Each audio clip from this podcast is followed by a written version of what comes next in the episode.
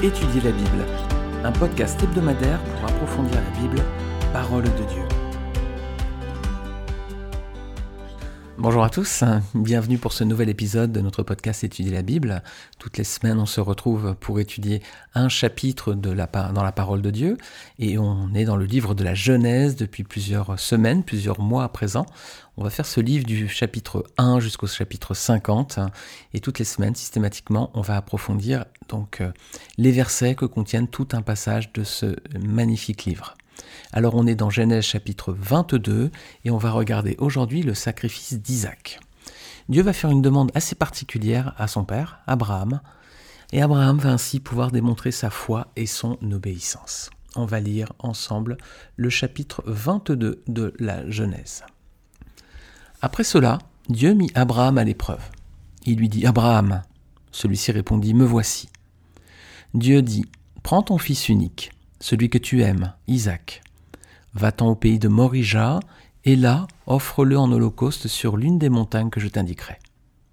Abraham se leva de bon matin, sella son âne et prit avec lui deux serviteurs et son fils Isaac. Il fendit du bois pour l'holocauste et partit pour aller à l'endroit que Dieu lui avait indiqué. Le troisième jour, Abraham leva les yeux et vit l'endroit de loin. Il dit à ses serviteurs, Restez ici avec l'âne, le jeune homme et moi nous irons jusque là-bas pour adorer, puis nous reviendrons avec vous. Abraham prit le bois pour l'Holocauste, le chargea sur son fils Isaac, et porta lui-même le feu et le couteau. Ils marchèrent tous les deux ensemble. Alors Isaac s'adressa à son père Abraham et dit Mon père. Il répondit Me voici, mon fils. Isaac répondit Voici le bois et le feu, mais où se trouve l'agneau pour l'Holocauste? Abraham répondit Mon fils, Dieu pourvoira lui-même à l'agneau pour l'Holocauste. Et ils continuèrent à marcher tous les deux ensemble. Lorsqu'ils furent arrivés à l'endroit que Dieu lui avait indiqué, Abraham y construisit un autel et rangea le bois. Il attacha son fils Isaac et le mit sur l'autel par-dessus le bois. Puis Abraham tendit la main et prit le couteau pour égorger son fils. Alors l'ange de l'Éternel appela depuis le ciel et dit Abraham, Abraham. Il répondit Me voici. L'ange dit Ne porte pas la main sur l'enfant et ne lui fais rien, car je sais maintenant que tu crains Dieu et que tu ne m'as pas refusé ton fils unique. Abraham leva les yeux et vit derrière lui un bélier retenu par les cornes dans un buisson. Il alla prendre le bélier et l'offrit en holocauste à la place de son fils. Abraham donna à cet endroit le nom de Yahvé Jiré. C'est pourquoi l'on dit aujourd'hui à la montagne de l'Éternel, il sera pourvu. L'ange de l'Éternel appela une deuxième fois Abraham depuis le ciel. Il dit Je le jure par moi-même, déclaration de l'Éternel, parce que tu as fait cela et que tu n'as pas refusé ton Fils unique, je te bénirai et je multiplierai ta descendance. Elle sera aussi nombreuse que les étoiles du ciel, pareille au sable qui est au bord de la mer. De plus, ta descendance possédera les villes de ses ennemis. Toutes les nations de la terre seront bénies en ta descendance parce que tu m'as obéi.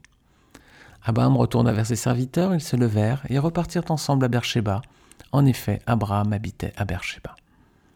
Après cela, on annonça à Abraham Milka a aussi donné des fils à ton frère Nacor. Hud, son aîné, Bus, son frère Kemuel, le père d'Arom, Kézed, Azo, Pidash, Iphal et Bethuel. Bethuel a eu pour fille Rebecca. Voici les huit fils que Milka donna à Nachor, le frère d'Abraham. Sa concubine appelée Ruema a aussi mis au monde Tébak, Gaham, Taach et Maaka.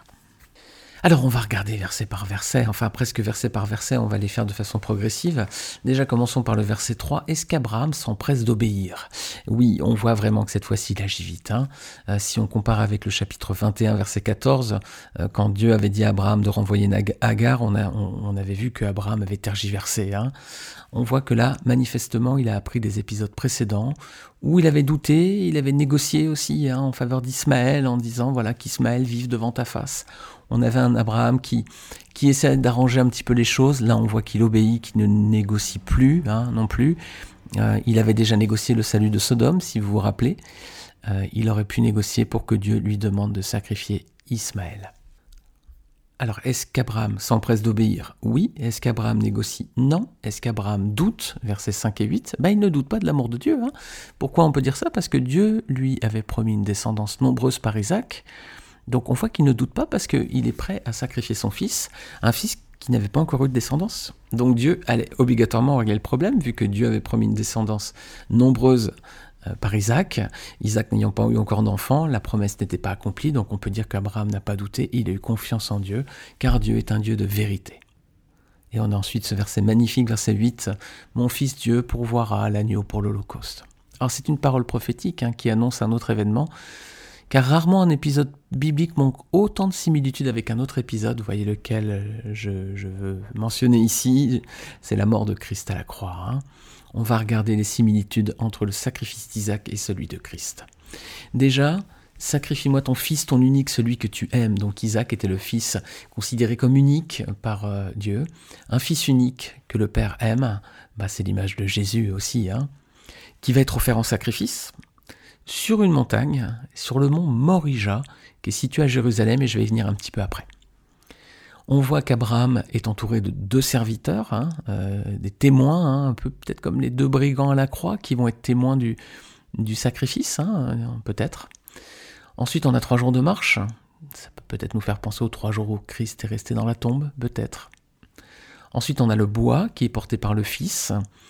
Et euh, c'est le, parallèle avec la croix hein, qui a été portée par Jésus également pour aller au calvaire. Alors il y a un petit détail aussi qui est intéressant, au verset 9, on voit qu'Abraham rangea le bois. On voit que Dieu est un Dieu d'ordre et non de désordre. Hein. Ici on voit que les petits détails sont bien précis. Abraham a rangé le bois. Si Abraham est à l'image du Père, alors Dieu est vraiment ce Dieu d'ordre hein, que la Bible nous décrit de, cette façon. L'agneau du sacrifice ensuite est mentionné un agneau qui est remplacé par un homme. Encore une fois, c'est une image du sacrifice du, Seigneur Jésus-Christ sur la croix. Et c'est également euh, une affaire entre deux personnes le Père et le Fils, qui sont seuls là pour le sacrifice, comme à la croix. Ça s'est joué entre le Père et le Fils. Hein, euh. Un fils qui ne semble rien dire, hein, comme euh, une brebis qui s'apprête à être tondue. Hein. il, est prêt à accepter ce sacrifice, il ne dit rien. Alors, vous voyez, on a beaucoup de similitudes avec le sacrifice de Christ. Un fils unique, celui qui est aimé par le Père, il s'offre en sacrifice sur une montagne qui est située à Jérusalem. Il y a deux serviteurs qui sont là, peut-être comme les témoins, des brigands. Trois jours de marche, peut-être les trois jours de Christ dans la tombe. C'est le Fils qui porte le bois, euh, l'agneau de l'Holocauste, un moment décisif entre le Père et le Fils seul, comme à la croix. Un Fils qui accepte tout sans rien dire, qui accepte son sacrifice. Et, l'image qui, est touchante aussi, c'est qu'à la fin, regardez bien, verset 19, Abraham semble repartir seul, sans son fils. Hein. Il repart avec les deux serviteurs. Euh, Isaac n'est pas mentionné. On a l'impression qu'il laisse son fils sur la montagne. Et c'est un petit peu ce qui s'est passé à Golgotha aussi. Le, père et le fils ont été séparés, hein, et c'est le, fils qui est resté tout seul à ce moment-là. Alors on va voir à présent la fidélité d'Abraham. Parfois on a vu qu'Abraham n'était pas toujours exemplaire, hein. vous rappelez, il jouait avec le mensonge, avec les malentendus, mais ici il fait preuve d'une foi immense. Hein. Regardez ce que dit Hébreu chapitre 11, versets 17 à 19. C'est par la foi qu'Abraham a offert Isaac lorsqu'il a été mis à l'épreuve. Oui, il a offert son fils unique en sacrifice, bien qu'il ait reçu les promesses et que Dieu lui ait dit, c'est par Isaac qu'une descendance te sera assurée. Il pensait que Dieu était capable même de le ressusciter des morts. C'est pourquoi il a retrouvé son fils, par une sorte de résurrection. Donc c'est par la foi, mes amis, hein, c'est par la foi. Quel témoignage, parce que qui aurait sacrifié son fils ici? Pas moi. Personnellement, je ne l'aurais pas fait. J'aurais pas eu cette foi-là, j'aurais pas eu cette force. Abraham l'a fait, et ça lui fut imputé à justice. Alors Isaac, bah, si Abraham symbolise le Père, bah, Isaac symbolise le Fils, hein, Christ, mais avec une différence de taille, hein. bah, c'est que Isaac a été épargné, hein. il n'a pas été mis à mort, mais pas Jésus, Jésus est mort vraiment euh, pour nos péchés, il a été mis à mort pour nos fautes, il a réglé le problème de la séparation entre Dieu et nous à cause de nos péchés, c'est lui qui a payé la punition qui aurait dû être la nôtre et qui nous libère à présent. Alors le bélier ensuite qui est mentionné, bah, il rappelle aussi, hein, il remplace ce sacrifice. Et donc c'est une mention peut-être du bouc émissaire. Regardez avec moi Lévitique chapitre 16 versets 7 à 10. Lévitique 16 versets 7 à 10. Il prendra les deux boucs et les placera devant l'Éternel à l'entrée de la tente de la rencontre. Il tirera au sort entre les deux boucs, l'un sera pour l'Éternel et l'autre pour Azazel. Il fera approcher le bouc tiré au sort pour l'Éternel et l'offrira en sacrifice d'expiation. Le bouc tiré au sort pour Azazel sera placé vivant devant l'Éternel, afin de servir à faire l'expiation et d'être lâché dans le dessert pour Azazel. Voilà, on a cette, image du bouc émissaire là, qui est présente aussi dans cette, dans cette scène. Alors l'Éternel va renouveler les promesses faites à Abraham, une descendance nombreuse, une postérité qui possédera la porte de ses ennemis. Et c'est la même promesse qui est, la même bénédiction plutôt, qui est faite sur Rebecca lorsqu'elle quitte la maison de ses parents pour se marier avec Isaac dans Genèse 24, verset 60, on va bientôt arriver sur ces passages prochainement. Alors on va faire une petite parenthèse, on va regarder le sacrifice d'Isaac dans l'art. Pourquoi c'est intéressant? Parce que euh, les scènes bibliques ont beaucoup inspiré les artistes, hein, euh, les musiciens, mais aussi beaucoup les sculpteurs et les peintres. Il faut toujours regarder euh, la fidélité de ces artistes avec la scène biblique. Et on voit souvent, quand on est attentif et qu'on connaît bien les textes, si on est vigilant, on voit souvent des petites erreurs, mais qui ont beaucoup d'importance. Cette scène, notamment du sacrifice, elle a inspiré beaucoup d'artistes peintres. On va regarder s'ils sont fidèles. Voilà, je vous ai mis sur le site web, ou si vous écoutez en podcast, donc euh, sur une plateforme de podcast comme Deezer, Spotify ou Apple, allez sur le site étudierlabible.fr, je vous mets le lien en bas de ce podcast, et vous allez voir une galerie avec, j'ai mis trois images, et on va regarder, voilà, si vous êtes dessus, euh, les deux premières, en fait il y a un petit détail, c'est que l'ange saisit la main d'Abraham pour l'arrêter. Et ça, c'est pas conforme au texte biblique. On voit que c'est l'ange qui a appelé Abraham de sa voix, sa voix a arrêté le bras d'Abraham finalement qui allait s'abattre sur son fils. Mais là, dans les deux premières, vous voyez que c'est l'ange qui arrête le bras. Et donc ça, voilà, si, soyez vigilants dans l'art, il y a beaucoup de petits détails comme ça qui, qui semblent secondaires, mais ils ont toute leur importance parce que l'ange n'a pas arrêté le bras. Euh, Abraham a été obéissant à la voix de Dieu. C'est ça qui compte. C'est pas Dieu n'a pas été obligé d'intervenir pour l'arrêter. Abraham a été obéissant à la voix de Dieu. C'était suffisant.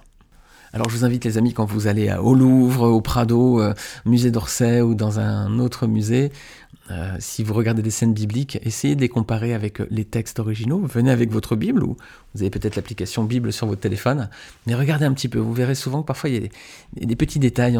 Ça rappelle un peu le jeu des sept erreurs. Vous savez, vous avez une scène biblique sous les yeux, puis vous avez son, son pendant imagé, et puis parfois il y a des petites contradictions. Alors on va faire, à présent, on va faire un petit zoom sur le mont Morija. Verset 14, donc ce lieu est appelé par Abraham Yahvé Jiré, littéralement l'éternel pourvoira. C'est un endroit où il y aura deux autres événements bibliques majeurs. Tout d'abord, euh, David euh, va se rendre coupable d'avoir recensé Israël.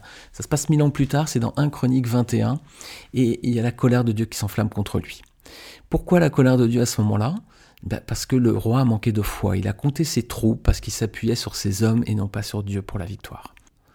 Alors vous regarderez ce passage dans Chronique 21, c'est intéressant parce que c'est un sacrifice qui va calmer, là encore, hein. c'est un peu le parallèle avec ce qu'on a vu, euh, ce qu'on voit dans cet épisode, avec le sacrifice d'Isaac. C'est un sacrifice qui calme la colère de Dieu. L'enjeu l'éternel est là aussi dans cette scène, comme dans l'épisode avec Abraham. Et cette fois, le sacrifice, il est consumé par le feu, par contre, et c'est l'ange qui a une épée, cette fois à la main. Et c'est l'éternel qui lui dit de la ranger. Voilà. Deuxième épisode qui va se passer sur ce même mont Morija quelques années plus tard, la construction du temple. Là encore, on est à peu près à 1000 ans euh, plus tard, hein, vu que c'est Salomon qui va faire la construction. On voit dans 2 Chroniques, chapitre 3, verset 1, on lit que Salomon commença à bâtir la maison de l'Éternel à Jérusalem, sur la montagne de Morija, où l'Éternel était apparu à David son père sur l'emplacement que David avait préparé dans l'air d'Ornan le Jébusien. Aujourd'hui, le mont du Temple, les amis, vous le savez peut-être, ce mont Morija, voilà, c'est l'esplanade des mosquées à Jérusalem. Alors sur la page du site étudierlabible.fr où il y a ce podcast qui est hébergé, vous voyez également, vous pouvez voir euh, une photo du mont du Temple, hein, de l'esplanade des mosquées. Si vous ne connaissez pas vraiment ce lieu à Jérusalem, c'est très connu. Hein. On dit que c'est l'hectare, le, kilomètre carré le plus chaud du monde. Hein. C'est là où il y a toujours des conflits entre Israéliens et Palestiniens. Il reste juste un, pan de l'ancien temple à cet endroit-là. Et c'est aujourd'hui un endroit où il y a, des mosquées hein, sur cette esplanade. Alors certains contestent que c'est à cet endroit que s'est déroulé l'épisode entre Abraham et Isaac. Je pense que c'est plutôt là, et je vais vous donner trois arguments qui tendent à le confirmer, même si encore une fois, je ne peux pas l'affirmer hein, avec forte conviction, mais je pense que, je pense que ces versets tendent à prouver que c'est bien là que s'est jouée cette scène. Premièrement, il faut bien trois jours de marche pour aller de Beersheba à Jérusalem. C'est ce qui est mentionné dans Genèse 22, versets 4 et 19, trois jours de marche. Et c'est la distance entre Beersheba et Jérusalem. Donc c'est un premier indice. Ensuite, dans Genèse 22, 14, euh, c'est précisé que ce lieu sera appelé montagne de l'Éternel dans le futur. Et c'est ce même nom qui est utilisé pour désigner Sion. Je vous donne trois références. Psaume 24, 3, Ésaïe 2, versets 1 et 3, Zacharie 8, verset 3. Donc c'est le même nom qui est utilisé pour désigner Sion. Et enfin, verset 14, ce lieu est appelé par Abraham Yahvé Jiré, littéralement l'éternel pourvoira. Les amis, est-ce qu'il y a un autre endroit plus important où Dieu a pourvu besoin des hommes à travers la mort de son fils Jésus-Christ, qui va mourir hein, à Jérusalem? Et c'est ce qu'on va voir juste en dernière parenthèse pour terminer cette étude l'amour de Dieu à travers le sacrifice de Christ. Parce que c'est à Jérusalem, justement, sur une colline voisine, au mont Morija, une colline appelée le lieu du crâne, Luc 23, verset 33, qu'un sacrifice parfait a pourvu pleinement, parfaitement, à tous les besoins de pardon et de paix des hommes par le sacrifice glorieux et accompli du Fils de Dieu sur la croix. Jésus-Christ est mort, juste à proximité, sur une croix. Il y avait du bois, comme pour le sacrifice d'Isaac. Il y a un père qui sacrifie son fils, c'est la même image. Il y a un agneau, il y a un bouc, enfin toutes les, les, parallélismes sont vraiment évidents. Et je vous laisse trois versets si vous voulez pour terminer cette étude. Ésaïe 53, 10, 1 Jean chapitre 4 versets 9 à 10. Et je vais lire Zacharie 13 versets 6 à 7 qui nous dit Et si on lui demande d'où viennent ces blessures que tu as aux mains? Il répondra C'est dans la maison de ceux qui m'aimaient que je les ai reçues. Épée, Réveille-toi contre mon berger et l'homme qui est mon compagnon, déclare l'Éternel, le Maître de l'univers. Frappe le berger et que les brebis soient dispersées, et je porterai la main contre les faibles. Regardez bien le verset 8. Hein. D'où viennent ces blessures que tu as aux mains? Et là, on est dans Zacharie. Hein. Il répondra C'est dans la maison de ceux qui m'aimaient que je les ai reçus. Le Seigneur a été cloué dans ses pieds, dans ses mains. Il a encore les traces des blessures et il les conservera. C'est ce qu'on voit dans l'Apocalypse. Même dans l'éternité, il les aura encore pour que nous ne soyons pas oublieux de ce que nous lui avons fait, nous tous. D'où viennent ces blessures que tu as aux mains? Et il répondra, c'est dans la maison de ceux qui m'aimaient que je les ai reçus. Que le Seigneur vous bénisse et vous garde en cette semaine, et je vous dis à très bientôt pour le prochain épisode.